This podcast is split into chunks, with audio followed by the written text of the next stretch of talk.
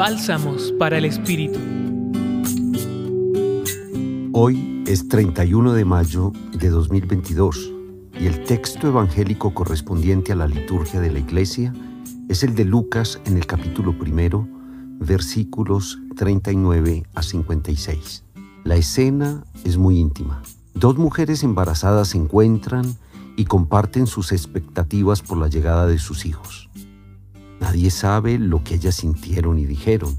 Nos podríamos tal vez acercar a sus sentimientos por lo que vemos cada día y que sigue siendo en general una alegría inmensa para madre, padre y familia. Dos mujeres que expresan de diversos modos su alegría. María se pone en camino para visitar a otra embarazada. Este es un gesto de solidaridad.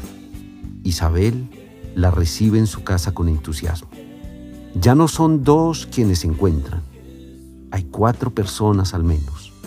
Y este dato no es superfluo, pues el bebé de Isabel, Juan el Bautista, salta en el vientre a la llegada de María. Por lo tanto, hay por lo menos cuatro personas que además, vistas desde la perspectiva de la historia de la religión, serán fundamentales en la historia de salvación. Hoy también celebramos en nuestra universidad el Día de la Virgen de la Luna Nueva. Tanto Ana como Isabel y la recordada Ana del libro de Samuel y madre del mismo son mujeres unidas por una cualidad. De ellas se dice que eran humildes y Dios se fija en eso. La humildad tiene que ver con ese grupo de cualidades que nos hacen más humanos.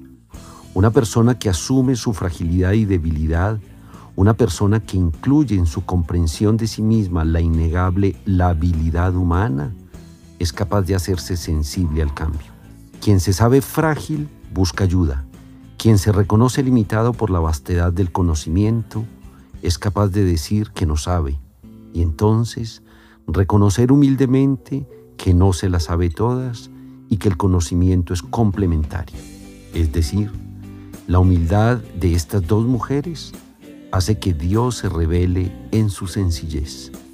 Que Nuestra Señora de la Luna Nueva de la Javeriana nos ponga con su Hijo y nos permita alcanzar la sencillez y humildad que nos hace hombres y mujeres más humanos y siempre dependientes de los demás. Les habló Luis Guillermo Saraza Gallego de la Compañía de Jesús. Escucha los bálsamos cada día entrando a la página web del Centro Pastoral y a javerianaestereo.com.